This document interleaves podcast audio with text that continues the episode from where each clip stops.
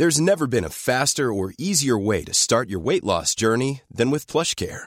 PlushCare accepts most insurance plans and gives you online access to board-certified physicians who can prescribe FDA-approved weight loss medications like Wigovi and Zepbound for those who qualify. Take charge of your health and speak with a board-certified physician about a weight loss plan that's right for you.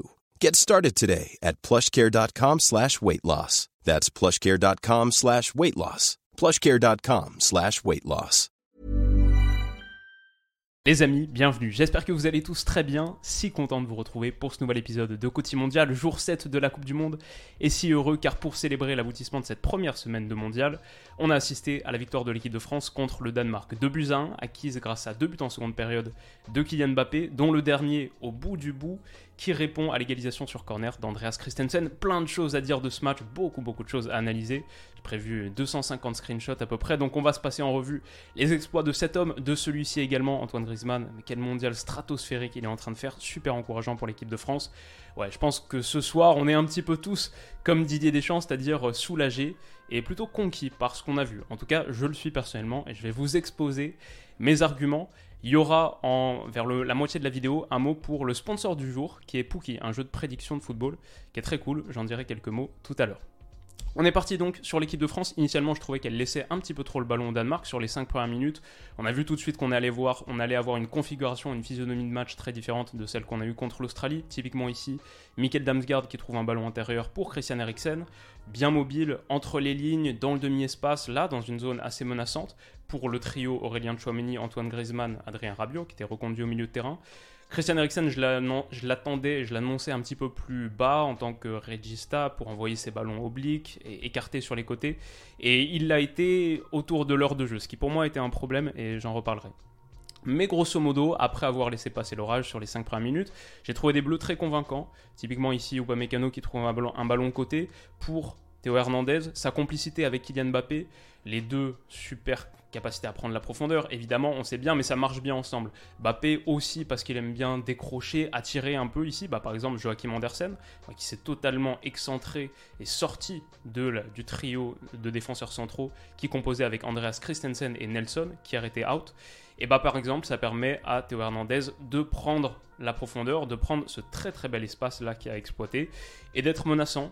Possibilité de centre, Adrien Rabiot qui s'est projeté. Ça arrive sur Olivier Giroud, malheureusement, sa reprise est ratée. Mais à nouveau aussi, on a vu Adrien Rabiot, la proposition qu'il peut incarner sur les centres, son jeu de tête, sa taille, un truc dont je parlais contre l'Australie. Et c'était une bonne chose. Un autre truc qui m'a beaucoup plu et que j'appelais de mes voeux après le match contre l'Australie, ou dans mon prono, ma preview de France-Danemark, c'est Antoine Griezmann qui tire les coups de pied arrêtés. Enfin, on a pu voir son pied gauche bien meilleur que ce qu'est capable de faire, je trouve, Kylian Mbappé sur coup de pied arrêté. Bah, par exemple, sur ce coup franc excentré, très très très très dangereux. Et à nouveau, c'est bah, cette fois c'est Raphaël Varane aussi qui a fait un bon match, une bonne 75-80 euh, minutes à peu près, très positif ça aussi pour l'équipe de France, son retour franchement top Varane. Et là il menace, c'est écarté en corner par les Danois, Griezmann, belle image, tire le corner dans la foulée. Et ça va être l'occasion la plus dangereuse de l'équipe de France sur ce premier quart d'heure, avec cette tête qui traîne, qui traîne dans les 6 mètres. Et je crois que c'est Aurélien Chouameni qui avait repris de la tête, qui lui aussi aura une très très grosse occasion sur un autre corner de Griezmann en seconde. Donc bref, les coups de pied ah non c'était Raphaël Varane au premier poteau, bah, super super tête de Raphaël Varane et la proposition dans la surface, les coups de arrêtés tirés par Griezmann, ça pour moi c'était un point positif, j'étais déjà content à minima de ça. Une autre interrogation c'était euh, Jules Koundé sur le côté droit en lieu et place de Benjamin Pavard. Grosso modo, j'ai pas trouvé ça parfait, mais j'ai trouvé qu'avec Ousmane Dembélé ça fonctionnait pas mal, notamment parce que les compensations qui étaient faites dans cette zone, que ce soit par l'intermédiaire d'Antoine Griezmann ou d'Ousmane Dembélé lui-même, étaient vraiment réussies. Typiquement là, petit ballon entre les jambes, un petit délice d'Ousmane Dembélé sur Joachim Meilo qui était en grande forme sur ce début de match, à destination de Jules Koundé. Malheureusement, c'est intercepté par Nelson. Le Danemark a une possibilité de transition offensive. Ici, par Mikkel Damsgaard, on voit Pierre-Emile Højberg qui menace, Christian Eriksen qui se met en mouvement, euh, Cornelius, là, c'est une zone et c'est un moment dangereux pour l'équipe de France. Mais Antoine Griezmann couvre parfaitement l'espace, vient boucher, et alors que le Danemark a sans doute un 2 contre 1 à jouer là avec Joachim Meile qui peut proposer une solution un petit peu plus haute à Michael Damsgaard qui conduit, super retour taclé d'Antoine Griezmann qui nous sauve d'une situation très très très dangereuse et qui a été encore une fois fabuleux dans ce registre. La contre-pression, la récupération à la perte, typiquement comme ce qu'on avait vu contre l'Australie, c'était top. aussi, quand on parle d'activité défensive sur le côté droit, Ousmane Dembélé, mais on savait, qui savait qu'il pouvait défendre comme ça? Ça n'a pas été parfait, mais il y a eu vraiment des interventions, et j'ai envie de dire de l'envie, de l'énergie, de la volonté. Et ça, c'est vraiment, je trouve que là, on voit typiquement un joueur qui se met en, état d'esprit Coupe du Monde.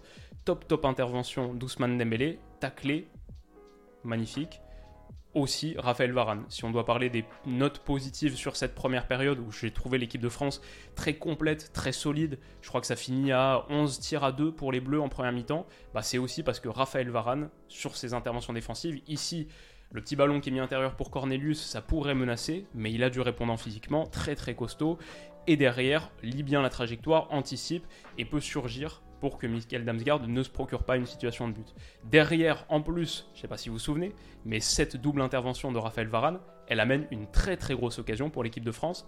Il peut décaler, euh, avancer avec Griezmann, et ici, Olivier Giroud, c'est pas lui qui menace dans la profondeur, c'est bien sûr le gars derrière lui, Kylian Mbappé.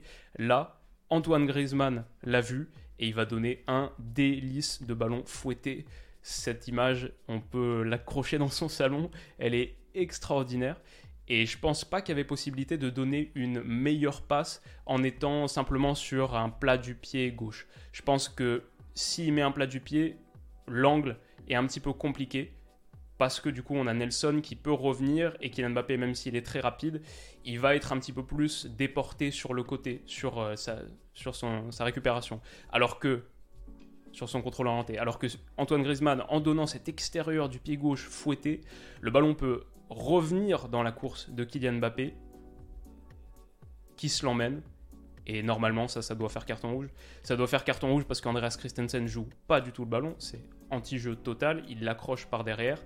Et je sais que stricto sensu, la règle du dernier défenseur, c'est pas une règle, c'est pas ça qui dit qu'il faut mettre carton rouge ou non, mais de facto, les arbitres l'appliquent très très souvent, utilisent très souvent ce critère pour donner carton rouge ou non, parce que c'est vrai que si t'es dernier défenseur, il y a plus de chances que t'anniles une occasion de but manifeste. Juste dans la logique des choses, s'il y a un gars devant toi, euh, quand t'es attaquant, a priori, bon, l'occasion n'est pas si manifeste que ça.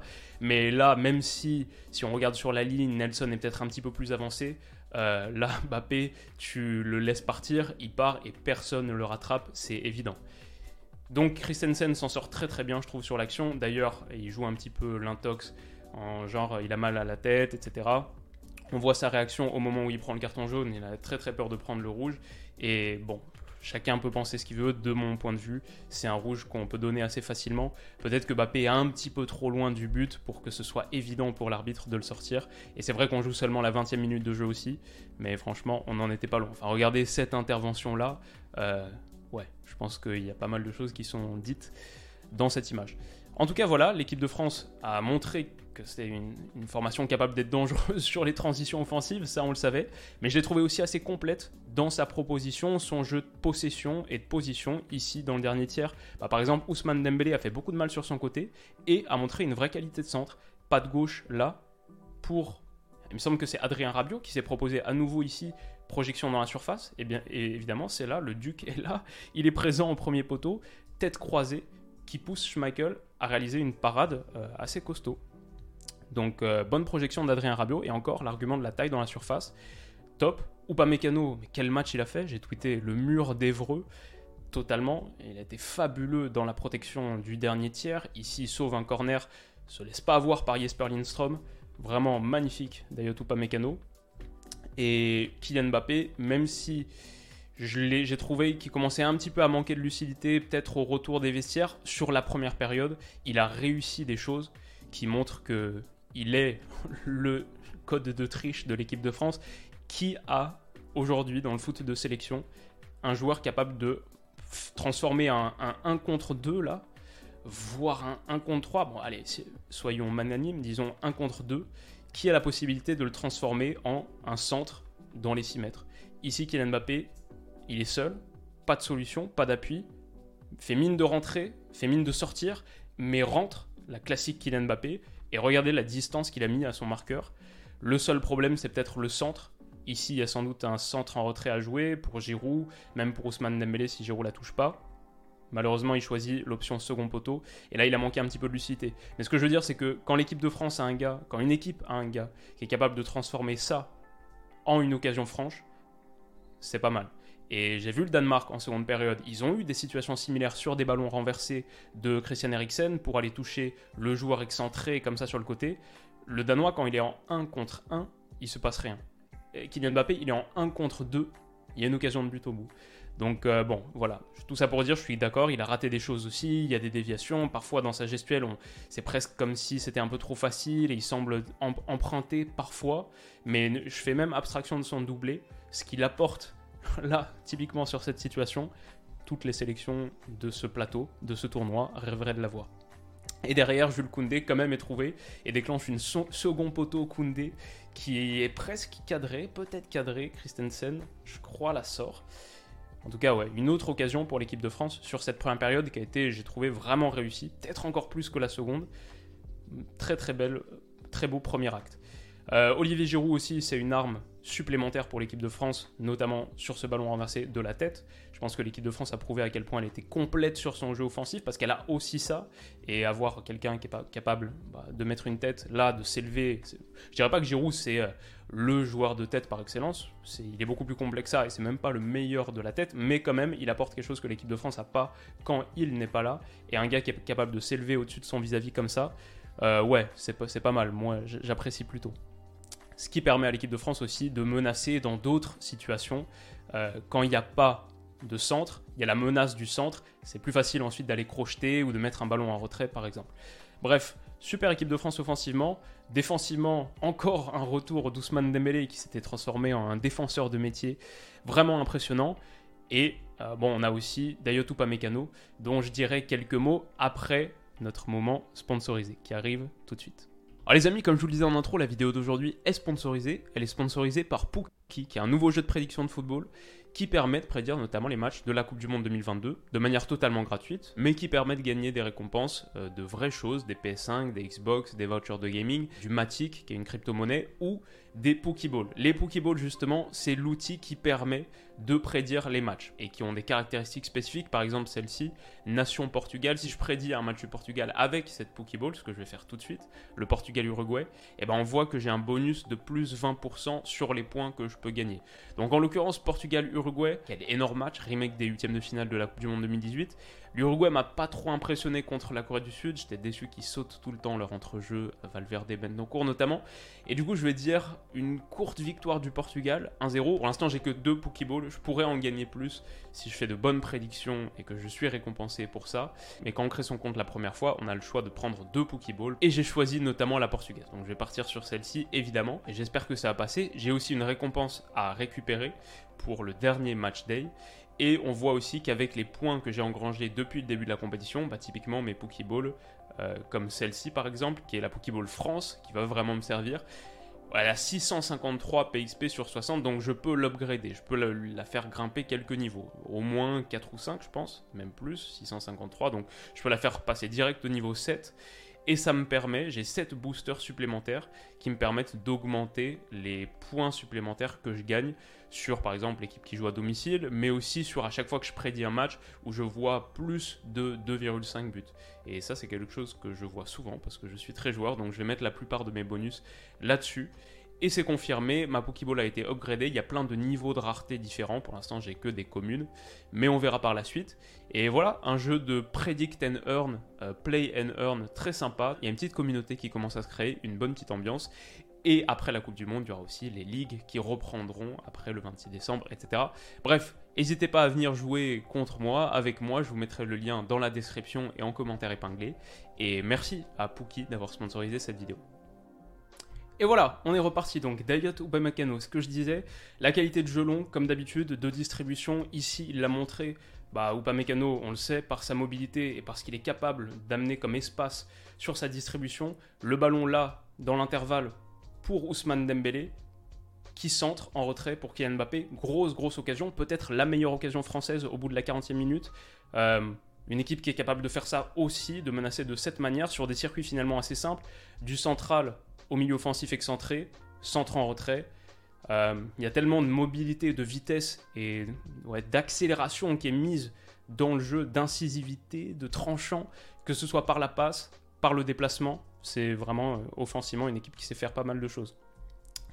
Alors voilà, grosso modo, j'ai trouvé que on a vu aussi ce qui était fait, le plan anti-Christian Christian Eriksen, qui était un truc que j'appelais de mes voeux, j'en parlais dans la preview. Il faut surtout lui laisser le moins d'espace possible sur la phase de préparation. Et là, typiquement, on voit, on le voit pris dans ce, euh, ce petit triangle des Bermudes où j'ai trouvé que le rôle d'Olivier Giroud était assez important. Griezmann, qui n'est pas là sur cette action, souvent était en marquage individuel sur lui. Pas vraiment individuel, mais quand il était dans sa zone, en tout cas, il le prenait. Et Giroud Adrien Rabiot, Chouameni, ce triangle-là, Eriksen a souvent disparu là-dedans. Et en première période, on l'a très très peu vu, ce qui était une bonne chose. On voit que dès que par exemple ça joue côté et que Eriksen peut avoir un petit peu plus d'espace, regardez la course d'Aurélien Chouameni pour vite aller le serrer. C'est sa priorité. Il grimpe vite sur Christian Eriksen pour pas le laisser respirer. On voit quand il arrive, il ralentit un peu la course. C'est bon, Christian Eriksen a été neutralisé. Le job est fait. Et ça a conduit Christian Eriksen à des moments de frustration, comme là par exemple juste avant la mi-temps, cette frappe extérieure de surface à 35 mètres qui est forcément... Bon, c'est Christian Eriksen, donc euh, en vrai elle n'est pas si euh, peu dangereuse que ça. Mais je préfère la voir dans ce rôle et dans cette position qu'en tant, en tant que distributeur du jeu et en tant que quarterback qui allonge, qui aligne ses caviars. L'équipe de France du coup rentre au vestiaire à 0-0 euh, moi, j'ai vu une bonne première période. Ça me met assez confiant sur la seconde. Après, voilà, on connaît trop bien le foot et on sait que les physionomies de mi-temps sont rarement égales, équivalentes. Malheureusement, c'est un petit peu ce qu'on a eu au retour des vestiaires.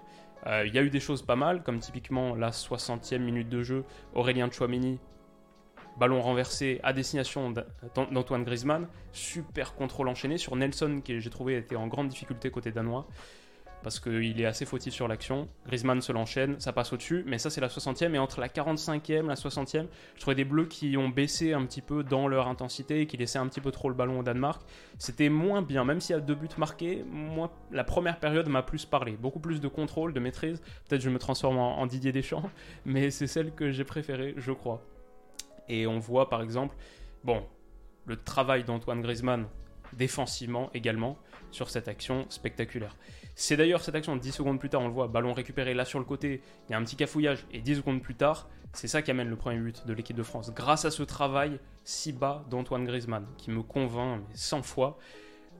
Aurélien Chouamini, petit extérieur du pied à destination de Théo Hernandez, qui est trouvé dans beaucoup d'espace, hop, peut aller faire sa course, sa course durera pas trop longtemps parce qu'il la donne très vite. Bien sûr, il la poursuit. Et vous connaissez la suite de l'action. Mbappé peut rentrer intérieur. La course de dédoublement de Théo Hernandez, ce que j'aime beaucoup, c'est qu'elle n'est pas extérieure, elle est intérieure, encore plus menaçante dans cet espace. Il va être trouvé magnifiquement par Kylian Mbappé, qui la met vraiment dans le tempo magique. Et ça, c'est peut-être un truc qui est un peu, euh, bon, euh, sous-côté, si on peut employer le terme, dans la palette de Kylian Mbappé. C'est que je trouve que sa qualité de passe, ici parfaitement dosé et vraiment juste avant qu'il y ait hors-jeu, magnifique. Déplacement de Théo Hernandez, c'est parfait. Kylian Mbappé reprend, ça fait un 0. Mais ouais, elle est vraiment très très bien mise. Et euh, ça, ça me parle beaucoup. Pour un joueur offensif, ce que Théo Hernandez apporte, je l'ai tweeté, le combo Kylian Mbappé plus Théo Hernandez sur le côté gauche, ça c'est le vrai cheat code footballistique. Réaction de Didier Deschamps qui dit beaucoup de choses, ses réactions sont vraiment très très fortes. Guy Stéphane qui est lui plus mesuré. L'équipe de France prend l'avantage. Olivier Giroud sort dans la foulée. Et je pense que ça va avoir un petit impact. Alors, peut-être à vérifier euh, encore plus longuement en étudiant spécifiquement ces phases-là de jeu. Mais je trouve que le Danemark reprend grosso modo le contrôle du match, notamment parce qu'il y a un petit peu moins de pression devant. Peut-être que l'équipe de France, score effect 1-0, naturellement descend un peu plus. Peut-être qu'il y a le mur physique de l'heure de jeu qui joue. J'ai trouvé par exemple Adrien Rabiot a vraiment décliné physiquement. Et je trouvais que ça manquait un petit peu de mobilité, euh, c'était pas fou fou. Donc euh, peut-être c'est ça, juste la, question physique, mentalement tu switches après avoir marqué le premier but. Mais le Danemark a vraiment repris le contrôle à partir de ce moment-là. Et là typiquement, bon enchaînement, c'est vraiment pas mal ce qui est fait. Euh, Jesper Lindstrom, qui est un sacré petit joueur qui envoie Théo Hernandez dans le vent, qui a eu des moments défensifs un peu plus compliqués aussi. Ça n'a pas été parfait de son côté. Et là il envoie ce centre qui est repoussé un peu à moitié par Jules Koundé, par Upamecano. Ça va revenir sur les Danois in fine, qui peuvent retrouver encore ce côté droit. Et là, centre, ça doit faire corner, mais surtout, une fois que ce ballon a été mis, un ballon assez classique euh, dans le foot, quoi, ce petit ballon intérieur euh, au bord de la surface de réparation, je comprends pas que Adrien Rabiot ici suive pas et soit pas beaucoup plus proche du porteur. Il va un peu se décaler et se positionner au niveau du bord de l'arc de 6 mètres. On le voit ici par exemple. C'est pas par exemple, on le voit ici tout court. Il vient pas du tout chasser le porteur. Il se distance, reste vraiment très lointain. Et même une fois que le centre a été repoussé par Dayot ou Pamecano, ça revient sur le porteur. Pas de mobilité, pas de mouvement. On voit que Lucas Hernandez, euh, Théo Hernandez, pardon, lui revient. Mais Adrien Rabiot, euh, pas très concerné par la suite de l'action. Et je pense que c'est Lindstrom peut reprendre tranquillement et envoyer un nouveau centre. Alors, l'arbitre, M. Euh, Monsieur Marcignac, estimera finalement que le ballon était sorti, donc il donnera corner pour ou pas Mécano qui a repoussé. D'ailleurs, on voit que le Danois, et je pense que c'est Rasmus Christensen, est pas très heureux que Jesper Lindstrom ait repris ils préfèrent le corner parce que les Danois ont raison de préférer les corners parce que c'est des brutes épaisses sur corner. Ils sont absolument trop forts dans cet exercice. Une autre chose qu'on avait souligné dans la preview d'avant-match. Et quand je vois le Danemark commencer à avoir des corners, bah, j'ai un peu cette image qui me revient en tête. Euh, ce cauchemar aussi de Copenhague il y a deux, mois, où ils avaient aligné en 5 minutes euh, trois corners à base de blocs NBA qui nous avaient mis vraiment dans le mal. Thomas Delaney à la reprise, qui était forfait sur ce match, heureusement pour nous. Mais voilà, les Danois, combinaison sur corner, c'est vraiment, je pense que c'est les meilleurs du foot mondial sur les combinaisons sur corner, sur leur qualité de coup de pied arrêté. Ils ont un super tireur, ils ont plein de petites techniques.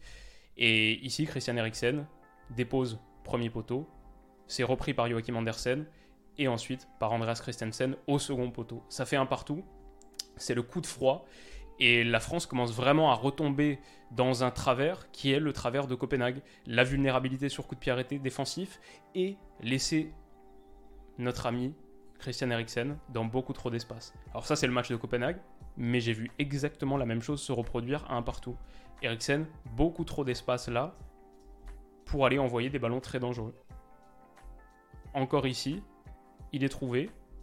Et on voit les milieux offensifs français, les milieux français s'écartent du futur porteur. Eriksen, tellement d'espace là pour aller déclencher. Enfin, ça, c'était vraiment ma hantise. J'en ai parlé en, longueur sur la prive d'avant-match. Et boum, peut aller envoyer ce ballon renversé côté gauche, qui est très très menaçant pour les Bleus. Même on voit Koundé, il sait pas forcément comment sortir sur cette situation. Enfin, ça, c'est quelque chose qui peut être beaucoup plus réduit en simplement neutralisant le porteur initial, surtout quand c'est Christian Eriksen. Et ça, c'est vraiment quelque chose qui m'a déçu. Je ne sais pas si c'est le fait d'avoir pris un coup sur la tête après le 1 partout, ou physiquement, que le capital est décliné, tu défends un peu moins en avançant. Mais là, typiquement, Adrien Rabiot, bon, on le voit à la base surgir sur Eriksen, mais très vite, quand il se rend compte que Michael Damsgaard derrière lui est plus libre dans l'interligne, et après, il faut dire aussi dans le demi-espace, il faut dire que le Danemark joue très bien ces coups-là, mais voilà, euh, la France savait plus trop euh, comment, qui prend qui, peut-être Chouameni un peu trop bas là, je sais pas, mais du coup, ça conduit Rabiot à reculer, surtout cadrer, enfin, venir et marquer Damsgaard, même si finalement on revient sur lui là, mais ça laisse encore Christian Eriksen dans une bulle d'espace, une poche d'espace. J'ai dit, on lui laisse 15 mètres, on lui donne le fauteuil et les chips, c'est vraiment, c'était. C'était un peu euh, frustrant de le voir avoir euh, autant de possibilités. Alors il y a une très bonne chose pour l'équipe de France, je trouve, qui change la donne et surtout qui est très très positive pour la suite de la compétition, c'est les entrants, la qualité des entrants. Varane et Dembélé, chacun ont fait leur match, bon match, mais quand tu peux faire entrer Konaté et Kingsley Coman, qui a fait une super super entrée, Ouais, ça c'est pas mal.